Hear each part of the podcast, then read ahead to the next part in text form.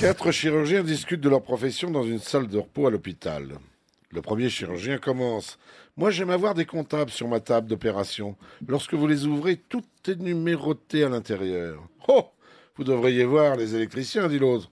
Tout est codé en couleur, impossible de se tromper.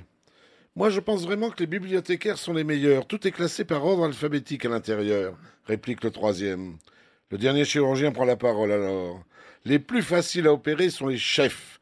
Il n'y a pas de cœur, pas de cerveau, pas de couilles, et en plus la tête et le trou du cul sont interchangeables.